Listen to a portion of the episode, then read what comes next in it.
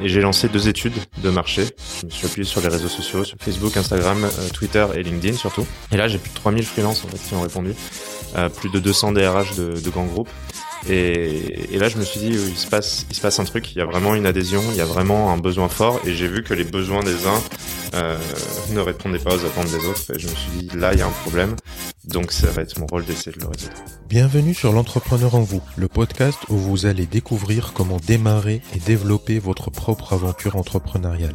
Je suis votre hôte Nayer Saïdan et dans ce podcast, je vous fais découvrir des entrepreneurs, des freelances, des auteurs et des gens inspirants qui ont su construire et profiter de la vie dont ils ont toujours rêvé. Aujourd'hui, je reçois Romain Trébuil, le cofondateur de Yos. Dans cet épisode du podcast, Romain partage avec nous son parcours. Il a longtemps été salarié dans les achats et les ressources humaines et cela lui a donné l'idée de Yos. Romain nous explique comment il a validé l'idée de son business. Un soir, il lance une étude de marché sur les réseaux sociaux, 3000 freelances et 200 DRH de grands groupes répondent. Il passe les six mois qui suivent à rencontrer matin, midi et soir des futurs clients, des freelances et des partenaires potentiels pour améliorer et façonner son idée. Pour la suite, je vous laisse la découvrir. Vous pouvez accéder aux notes de cet épisode sur le blog en vous rendant sur l'URL suivante envou.co slash 4, le chiffre 4. Réveille l'entrepreneur qui est en toi, épisode numéro 4. Ça tourne J'ai toujours rêvé de dire ça. Romain, est-ce que tu es prêt à nous révéler l'entrepreneur qui est en toi? Ah, évidemment, ouais, à vous dire euh, tout ce qui pourra euh, vous intéresser, j'espère en tout cas. Excellent. Aujourd'hui, j'accueille Romain Trébuil, le cofondateur de Yos, une plateforme qui permet de connecter les freelances tech et marketing avec les grands groupes. C'est ça. Romain, avant de parler de Yos, j'aimerais qu'on remonte un peu le temps et qu'on s'intéresse un peu à ton parcours euh, personnel ouais. et professionnel. Est-ce que tu te rappelles du tout premier projet ou business que tu as fait? Euh, Oui, complètement. Euh, alors, le, le, tout premier que j'ai voulu lancer, je, je finissais mes études euh, et j'étais en, en, recherche de, de, mon premier job. Euh, mais comme la nature a horreur du vide et que j'adore euh, entreprendre, j'ai commencé à travailler sur un projet euh, qui était, alors c'était du coup il y a huit ans, euh, un petit peu sur le début de ce que l'on appelle aujourd'hui le crowdfunding. Euh, l'idée c'est qu'à ce moment-là, on était, on était à peu près dans la crise financière difficile de monter des boîtes, comment réinvestir euh, différemment. L'entrepreneuriat n'était pas aussi dynamique qu'aujourd'hui, donc l'idée était de prendre euh, de l'investissement euh, privé pour investir dans des dans des startups. C'était assez innovant, mais un petit peu trop innovant à ce moment-là, je pense. Il y a après un time to market qui a respecté. Il y avait des choses qui n'étaient pas encore cadrées, pas encore légales. Euh, donc voilà, donc ça a été en tout cas un beau projet. C'était surtout la première fois où j'ai réfléchi à un business model, où je me suis vu monter une boîte, où voilà, où j'ai pu réfléchir aux différents aspects euh, de, de ce qui construit une boîte et de ce qui la fait décoller. Et l'aspect euh, légal et time to market en est important. Ça s'est pas fait à ce moment-là, mais ça a été partie remise quelques années plus tard. J'ai pris conscience aussi que hum, c'est pas mal de prendre un peu d'expérience euh, avant de se lancer. Et, et, je suis pas sûr que j'aurais été prêt à ce moment-là il y a huit ans. Hum, et, et du coup, les différents différentes expériences que j'ai eues m'ont permis justement d'apporter ces briques euh, qui font qu'aujourd'hui j'ai pu euh, j'ai pu monter Yos. D'accord. Et donc cette première boîte, elle a été arrêtée? Ouais, elle a été arrêtée au, au, tout début, mais mais sans aucun regret. Ça a été un learning. Ça a été quatre mois de boulot euh, en fait, et, et, puis après j'ai démarré sur un autre projet totalement différent. Donc donc aucun regret là-dessus.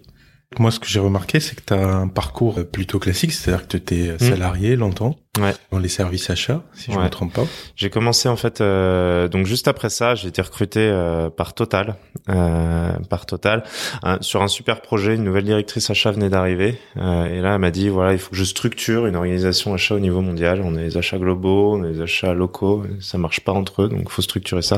Donc vraiment avec une approche audit, conseil, euh, ce qui m'a permis d'apporter de la structure à la fois pour moi et pour le groupe Total sur ce sur ce service-là. Donc ça m'a bien appris. Après, j'ai entendu plein de fois, tout le monde me disait c'est génial Total, c'est une boîte, tu vas y faire toute ta carrière, tu vas y passer toute ta vie. Et ça, ça arrêtait pas de résonner dans ma tête. Et très franchement, je m'y voyais pas toute ma vie. Euh, mais en tout cas, j'ai adoré. J'ai passé trois ans, je me suis assez éclaté. Et, et là, en fait, euh, L'Oréal est venu me recruter. Euh, sur un poste de directeur achat euh, dans les ressources humaines. Et euh, j'ai dit oui super. Euh, bon, petite prise de risque à ce moment-là parce qu'il y avait tout un chemin tracé mais je le voulais pas. Euh, et c'est là où je suis j'ai aussi atterri dans une boîte qui est une boîte d'entrepreneurs en fait. Et ça ça a été aussi un déclic parce que je l'avais été j'avais commencé cette aventure il y a quelques années. Et là je suis arrivé dans une boîte où en fait bah chacun est entrepreneur a une feuille blanche et construit son son projet et moi c'est ce que j'ai fait et c'est ce qui a amené euh, la genèse, le tout début de, de Fondation Dios en fait. D'accord. Donc euh, finalement, ton expérience dans les achats est, un peu liée à l'idée de Dios, quoi. Ouais, totalement, parce qu'en fait, moi, j'étais en charge de tous les achats euh, dans les ressources humaines. Donc, qu'est-ce que j'ai fait? J'ai mis en place une stratégie d'innovation RH ça passe par les ressources externes et j'ai été en charge des principaux deals mondiaux avec les grands acteurs du RH. Euh, donc ça passe par LinkedIn et ainsi de suite. Donc ça m'a permis en fait d'avoir une vision complète sur euh, les tendances, sur euh, sur les profondes transformations du marché du travail euh, et puis créer un écosystème aussi et connaître tous les acteurs de ce marché-là. Et en fait, c'est dans cette position où je me suis rendu compte que bah moi j'avais aucune visibilité sur qui étaient les freelances euh, au tout début au sein du groupe L'Oréal. Je me suis dit bon bah c'est moi, mais il y en a peut-être d'autres qui ont une meilleure visibilité. Je suis allé voir la finance, je suis allé voir les, finances pour savoir un petit peu s'ils avaient une visibilité sur l'aspect dépenses. Je suis allé voir le légal pour savoir s'ils avaient une visibilité sur aussi euh, les risques ou en tout cas la protection légale qu'ils apportent euh, à ces freelances. Et très honnêtement non, ils avaient aucune visibilité parce qu'en fait les freelances sont ni gérés par les achats ni gérés par les RH, mais un peu entre les deux. Donc je suis allé voir le nouveau DRH Monde groupe de, de L'Oréal. Donc je suis allé voir Jean-Claude Legrand, je lui ai parlé de, de ce projet. Et donc moi je lui ai demandé en fait tout simplement s'il avait une vision de ses talents externes euh, et s'il avait conscience que les freelances étaient pour lui des talents. Euh, clairement il en a conscience. Il sait que sur tous les nouveaux métiers de la tech, les développeurs, tous les métiers data et puis du marketing digital, c'est clé de travailler, de bien collaborer avec les freelances. Et en revanche il avait aucune visibilité. Donc il m'a dit euh, franchement ça m'emmerde et il faut mettre en place des choses là-dessus. Donc moi je lui ai proposé de commencer à bosser en soirée week-end euh, autour de cette idée. Et c'est comme ça que c'est né en fait euh, la genèse de Yos. Je suis rentré chez moi le soir euh, et j'ai lancé deux études de marché. Je me suis appuyé sur les réseaux sociaux, sur Facebook, Instagram, enfin ouais, Facebook, Instagram, Twitter et LinkedIn surtout. Et là, j'ai plus de 3000 freelances en fait qui ont répondu, euh, plus de 200 DRH de, de grands groupes. Et, et, là, je me suis dit, il se passe, il se passe un truc. Il y a vraiment une adhésion, il y a vraiment un besoin fort. Et j'ai vu que les besoins des uns euh, ne répondaient pas aux attentes des autres. Et je me suis dit, là, il y a un problème. Donc, ça va être mon rôle d'essayer de le résoudre. C'est excellent. C'est-à-dire que T'as pas passé euh, des mois ou des années à développer une solution. Euh, tu t'es dit, euh, je regarde le marché, est-ce qu'il est preneur de ça? Et là, tu as eu une réaction énorme. Et c'est comme ça qu'on euh, qu'on sait si une idée est bonne ou pas. De toute façon, au début, j'ai l'idée. Euh, l'idée, elle était assez simple, c'est de me dire, ok, aujourd'hui, je veux rapprocher les freelances avec particulièrement les grands groupes. Et surtout, bah, j'ai vécu dans les grands groupes, donc chez Total et L'Oréal. Et je sais un petit peu tous les avantages qu'on peut avoir, donc des salles de sport, des mutuelles, des salles de réunion, et ainsi de suite. Et du coup, je voulais apporter cet écosystème de services aux freelance. Ça, c'était l'idée au départ, mais après, tu sais pas si elle est bonne ou pas. Euh, donc tout de suite, il faut la tester, il faut écouter le marché. Et pendant, euh, donc ça, ça devait être à peu près au mois de juillet. De juillet à décembre, j'ai dû rencontrer plus de 300 personnes. Euh, donc tous les matins, tous les midis, tous les soirs, j'avais un petit déjeuner, un déjeuner, un dîner euh, avec un client, avec euh, des freelances ou avec un partenaire potentiel. Et en fait, à chaque fois, j'expliquais mon idée. À chaque fois, on me disait ouais, ça c'est bien, ça ça peut être moins bien, ça ça peut être amélioré. Et en fait, tu ouais, tu tu, te réveilles pas un matin avec une idée waouh, mais en tout cas un jour tu as l'idée et après faut la façonner, faut l'améliorer. Et, et pour ça il faut rencontrer, aller vers les gens. Faut pas avoir peur d'en parler euh, parce que euh, après faut être avec des gens de confiance pour pas se faire doubler entre guillemets. Mais je pense qu'il faut vraiment en parler faut la confronter faut voir si si ça résonne.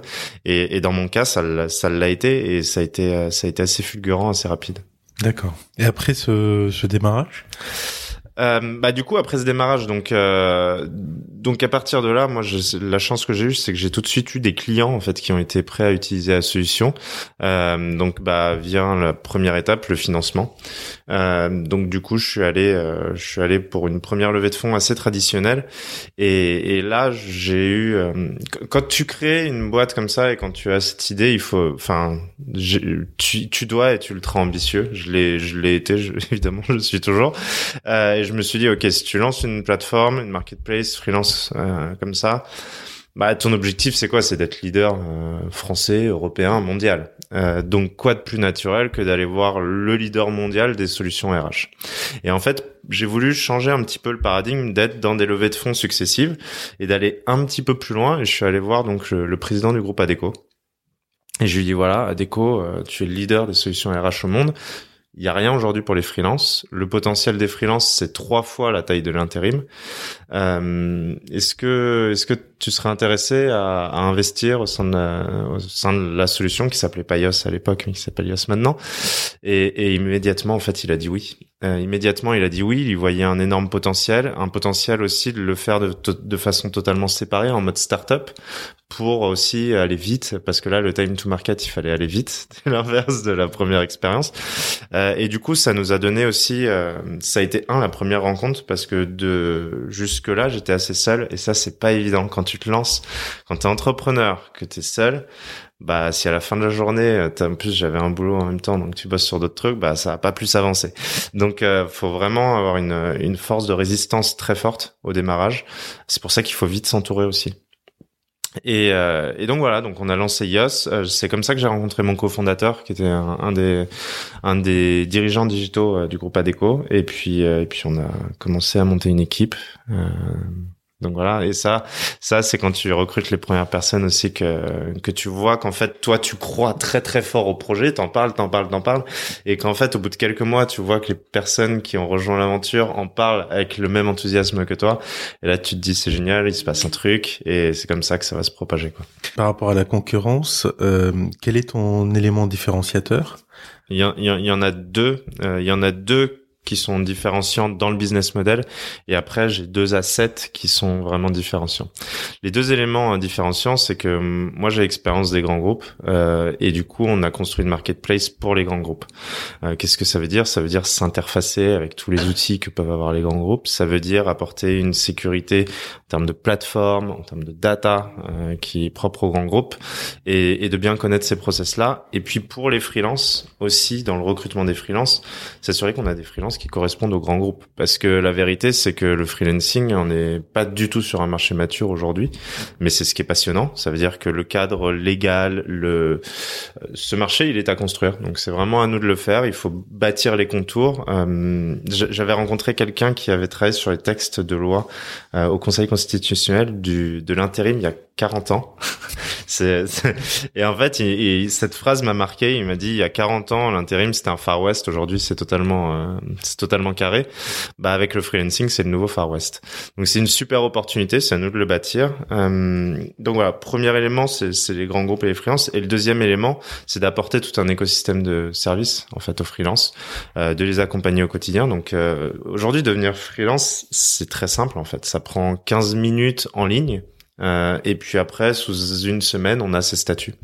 Euh, c'est très simple, mais malgré tout, c'est une prise de risque et c'est la genèse du mot entrepreneur, hein, c'est risk taker. Euh, donc du coup, on accompagne ces gens à faire le grand saut. On les accompagne dans leurs statuts légaux. On les accompagne à créer, à rencontrer une communauté, à avoir tous les services dont ils pourraient avoir besoin et évidemment avoir leur première mission. Ensuite, les deux assets euh, vraiment bien différenciants. Évidemment, bah, c'est l'équipe, mais euh, euh, via le groupe Adeco, on a quand même une expertise légale et aujourd'hui, c'est un marché qui n'est pas mature et c'est ce qui apporte aussi un vrai vet euh, sérieux vis-à-vis des grands groupes. Ça, c'est très important.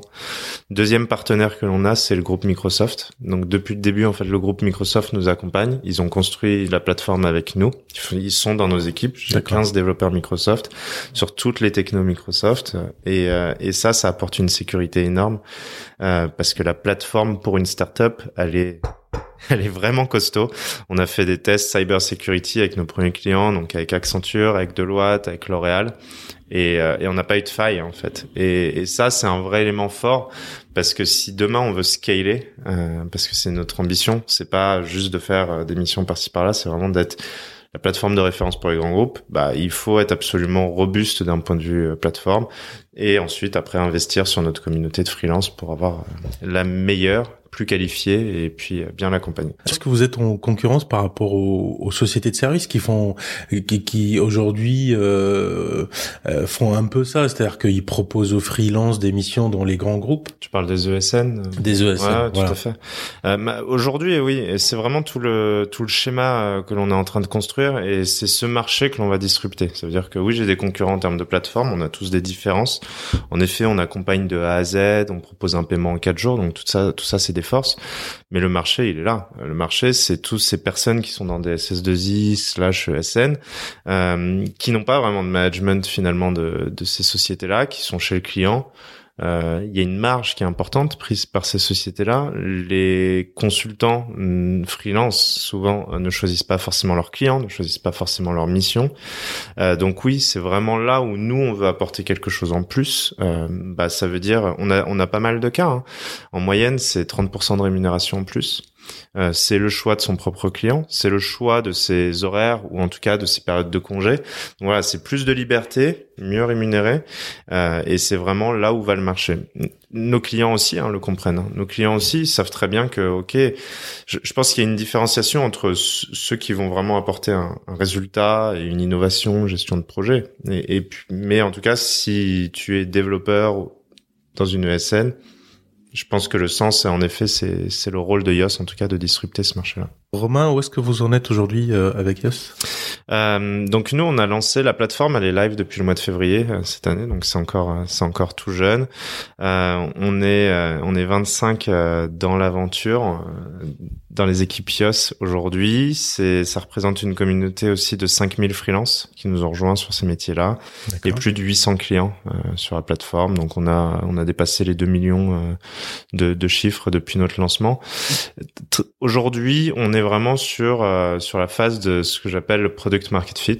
Euh, ça veut dire que je te disais, j'ai écouté tout le monde pendant des mois, on a construit un produit euh, et maintenant on est en train d'adapter le produit vraiment au retour marché parce que là on fait maintenant du business, mais il faut, il faut tout le temps l'habituer et, et l'adapter. Donc, donc là, on est dans cette phase-là pour pouvoir ensuite accélérer vraiment euh, notre croissance. Donc euh, là, on est dans cette phase de validation du marché juste avant, juste avant la croissance et la validation est pas mal tombée en, septembre, donc c'est plutôt positif. Quel est le meilleur canal marketing que vous utilisez pour faire croître Yos euh, pour faire croître Yos, euh, du coup en termes marketing, c'est sur la partie euh, sur la partie freelance. Nous en fait, on a deux types de clients. Hein. c'est les freelances d'un côté, les clients de l'autre.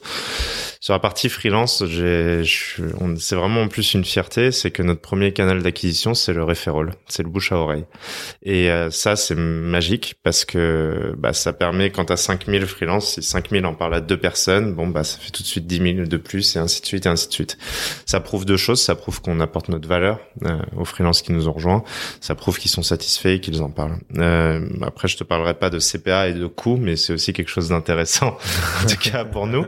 Mais pour récompenser, euh, on a mis en place un incentive maintenant sur la plateforme et du coup, un freelance peut envoyer un lien qui est trackable et derrière, il peut avoir des incentives qui peuvent aller jusqu'à 5000 euros si un autre freelance qui l'a recommandé est placé. D'accord. Ça, c'est notre premier canal. Deuxième canal, c'est social media sur du targeting très précis euh, pour aller euh, pour aller chercher euh, les, les freelances. Côté client, comme on adresse les grands groupes, c'est vraiment c'est du travail, c'est du travail en profondeur avec les DRH. Donc, c'est rencontrer les DRH, leur expliquer que finalement, il n'y a pas CDI, CDD, freelance. Il y a des talents et en fait, il faut changer totalement leur mindset. En fait, euh, toutes les boîtes de marketing ont été consumer centric. Bah maintenant, il faut que les RH ils soient candidate centric. Et de se dire, ok, je veux un talent. Le talent, quel type de contrat il veut? Et ben je m'adapte à son type de contrat. Et du coup, c'est vraiment euh, pour nous un gros travail euh, marketing de contenu, d'évangélisation, voire d'éducation de ce marché-là. Euh, on travaille beaucoup du coup avec euh, avec les DRH et, et, à écrire sur sur ces sujets-là pour les accompagner, pour changer leur mindset. Et souvent, on a des très bons sponsors qui adhèrent totalement. Et puis après, bah, c'est diffusé au sein des organisations au fur et à mesure. Et quand on est une startup qui commence, comment comment décroche des, des rendez-vous avec des DRH de grands groupes? Euh, Ils adorent ça en fait. Ils, ils adorent. Euh, c'est presque plus facile d'avoir, et c'est pour ça que, enfin, les DRH euh, et, même globalement dans les grands groupes, ils sont curieux des startups. Euh, ils savent que c'est là où il va y avoir des idées. Alors, tout, ils savent aussi que tout n'est pas bon à prendre. Ils savent aussi qu'il faut, euh, il faut focaliser sur les principales, sur les principaux succès parce qu'il faut ils ont un temps aussi à délimiter. Mais en gros ils aiment ils aiment nous recevoir et après il faut réussir à les accrocher très vite. Euh, et c'est pour ça que j'ai passé beaucoup de temps avec eux au démarrage pour comprendre leurs difficultés et savoir ce qu'il faut leur apporter. Euh, et bah c'est je dis pas que ça se fait comme ça mais euh, mais c'est euh, ça ça se fait. Donc c'est du c'est du travail c'est de la cooptation c'est du réseau. Et pareil si t'as deux trois RH qui sont satisfaits de toi bah ils se connaissent tous donc ils vont en parler à trois autres et ainsi de suite et ainsi de suite. Euh, après ce qui est important, c'est euh, notre notre produit, on, doit le valider à plusieurs niveaux. On doit le valider au niveau RH sur le sur la direction de l'entreprise, apprendre et à travailler de plus en plus avec des freelances de façon naturelle.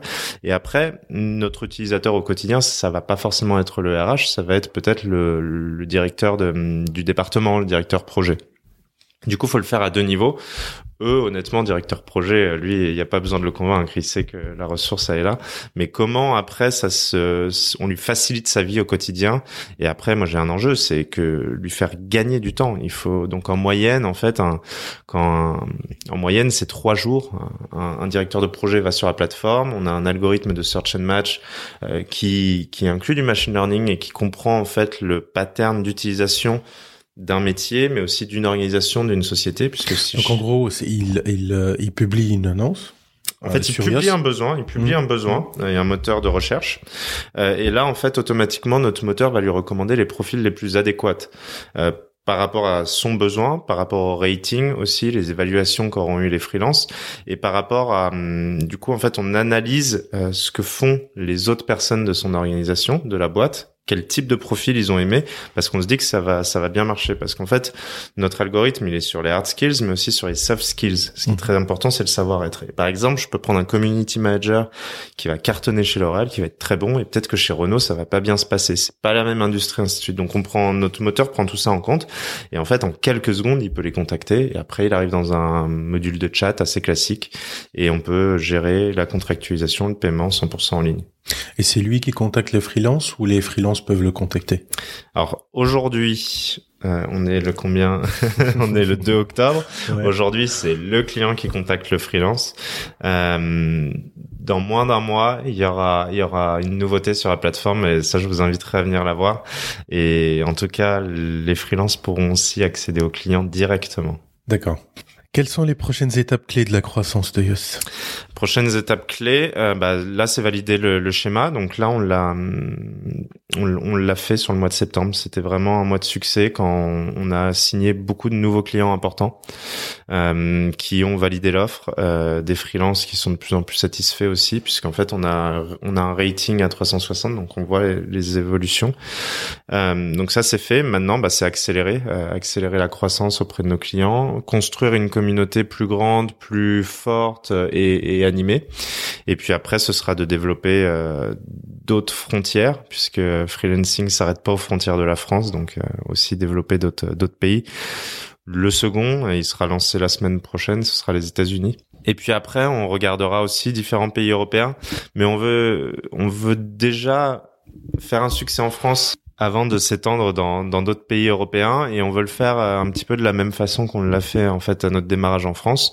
On veut démarrer avec quelques clients pilotes qui vont nous accompagner et autour d'eux comprendre leurs besoins, comprendre leurs problématiques qui peuvent être différentes d'un pays à l'autre et puis construire la communauté qui va bien euh, qui va bien pour eux. Donc la première étape c'est les États-Unis, enfin après la France. Et donc là, vous ouvrez des bureaux là-bas? Ouais, on ouvre des bureaux là-bas entre Seattle et, San Francisco, avec une équipe euh, dédiée pour les US, puisqu'on est quand même sur deux marchés bien différents. Juste pour redonner hein, deux, trois petits ingrédients, en France, il y a un million de freelances aujourd'hui. Il y a 14 statuts légaux. Euh, aux États-Unis, il y a 65 millions de freelances. Il y a un seul statut légal. Donc c'est aussi YOS, on met en relation, mais on apporte aussi un VET et une sécurité légale. On accompagne les freelances et on garantit ça aux entreprises.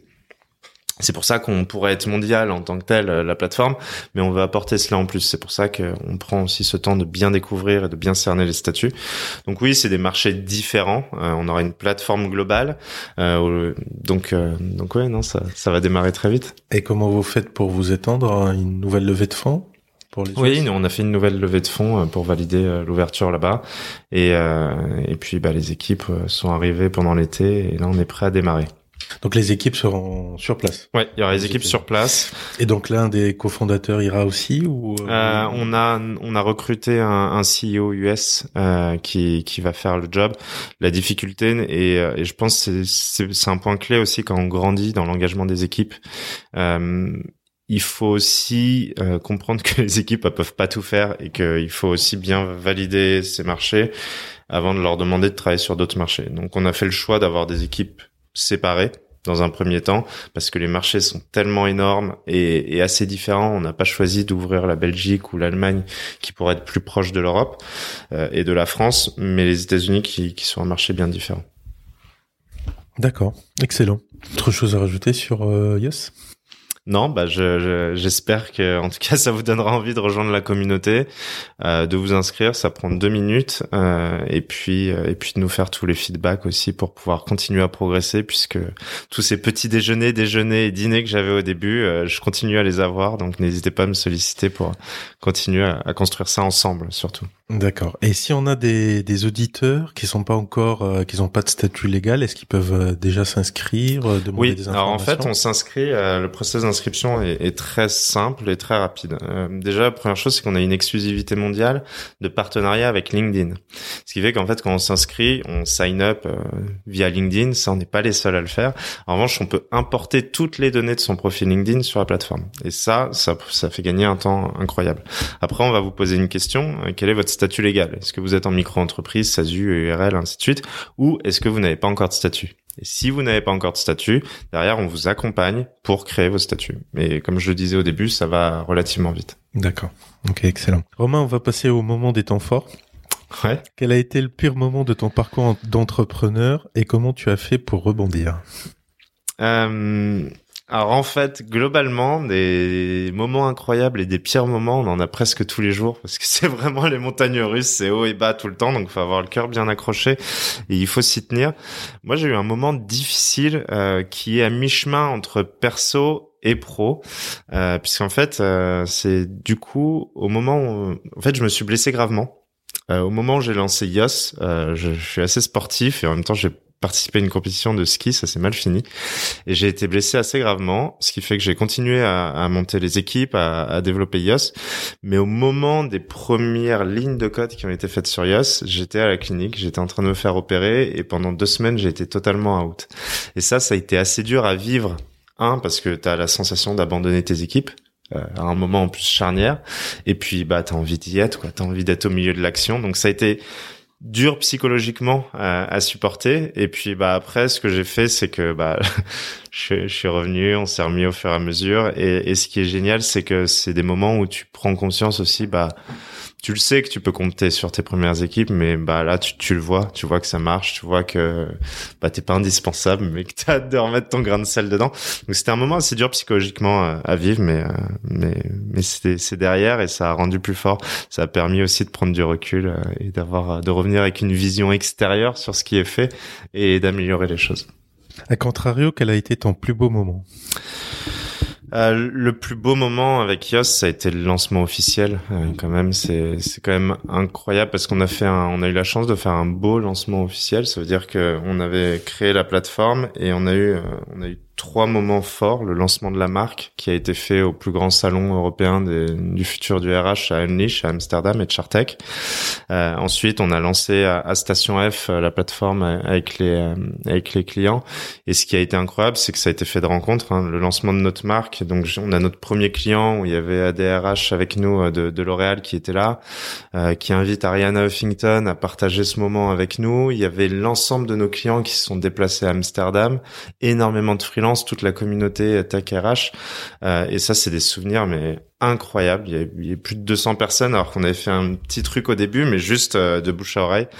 Et ce qui et puis voilà, c'était incroyable de on avait quoi? On avait euh, six mois de gros gros gros boulot. On s'était donné comme des dingues. Euh, et puis bah de voir que la plateforme elle est live, ça marche. Et on avait tout l'écosystème autour de nous, des partenaires, des clients, des freelances.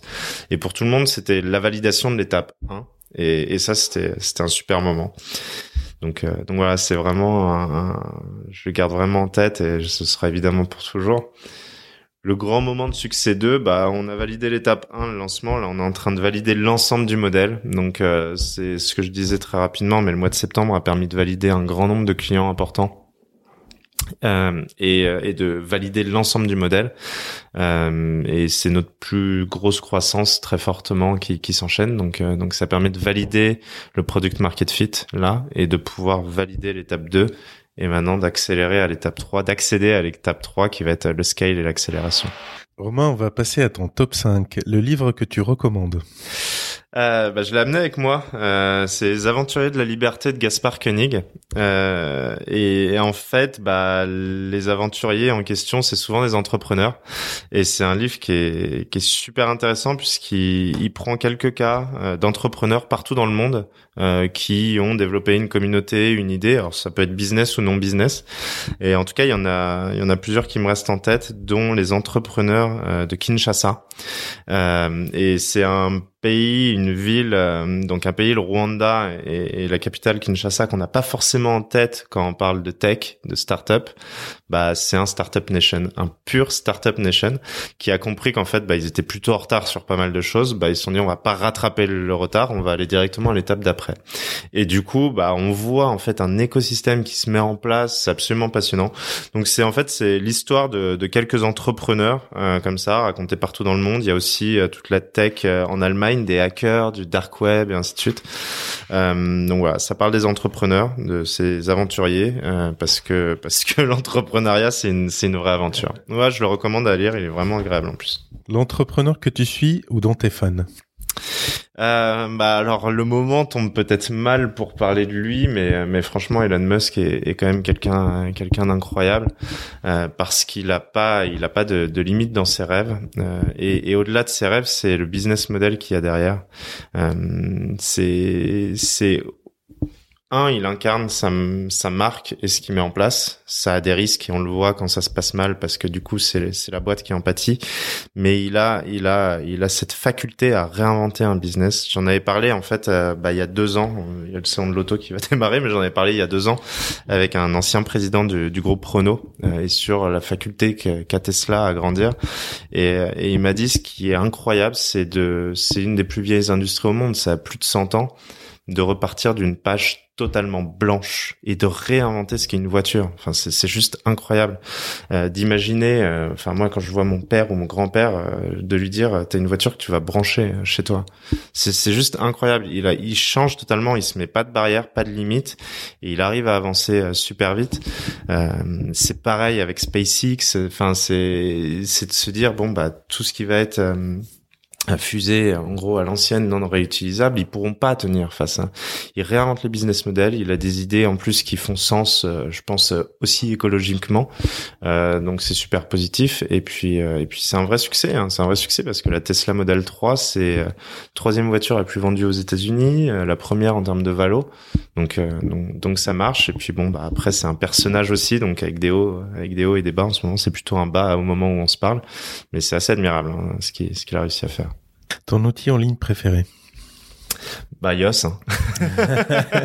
non mais Yos parce qu'en plus, ouais, désolé, hein, mais, mais euh, non mais parce que je m'en sers en plus très souvent pour pour mes propres équipes. Hein, donc euh, donc euh, on va dire le deuxième alors. Euh, non le deuxième c'est euh, c'est c'est en tout cas celui sur lequel je vais le plus euh, là en ce moment c'est Airtable euh, qui est un outil de planification gestion marketing euh, et management des équipes euh, market.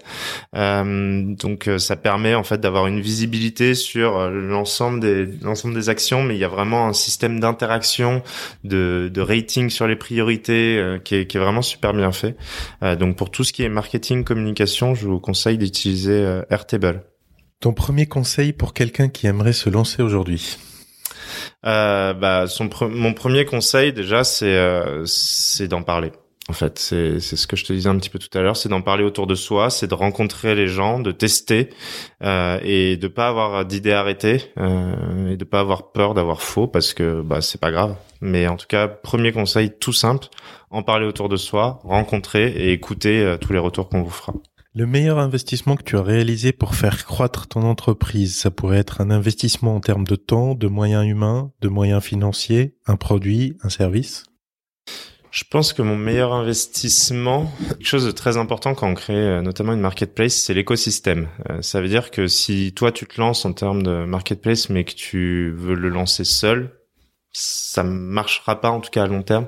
Euh, donc mon meilleur investissement, c'est d'avoir, je pense, euh, bah il y a le groupe Adeco, j'en parlais, il y a Microsoft, il y a Conto, il y a Harmony Mutual, il y a Open Classroom, il y a Live Mentor et ainsi de suite et ainsi de suite. Donc c'est tout un écosystème de partenaires qui ont la même vision que que toi en fait, qui se disent ok, freelancing ça arrive, c'est de plus en plus important euh, et du coup bah un plus un plus un plus un plus un, ça commence à créer une place super importante sur le milieu euh, du RH et du freelancing donc l'écosystème, et c'est vraiment quelque chose de clé. Euh, si on regarde même euh, une industrie un peu plus ancienne sur sur Internet, c'est tout ce qui est voyage. Euh, bah, les plateformes qui ont marché, c'est celles qui ont créé tout l'écosystème de voitures, hôtels et ainsi de suite. Donc essayer de, de recréer ça maintenant pour pour les freelances. Romain, merci de nous avoir accordé cette bah, interview. merci beaucoup à toi de m'avoir invité. Est-ce que tu pourrais dire à nos auditeurs où est-ce qu'ils peuvent te suivre? Euh, ils peuvent me suivre bah, sur LinkedIn, euh, à mon nom, Romain Trébuil, sur Twitter également, euh, pour partager des idées sur le future of work, parce que euh, j'ai la chance du coup de pouvoir intervenir devant pas mal d'organisations, d'en parler, de parler des freelances. Donc, euh, pas hésiter aussi à me donner des idées, parce que je serai aussi votre porte-parole et je vous, je vous donnerai feedback dessus. Ça nous permettra de grandir et d'avancer. Merci Romain. Merci.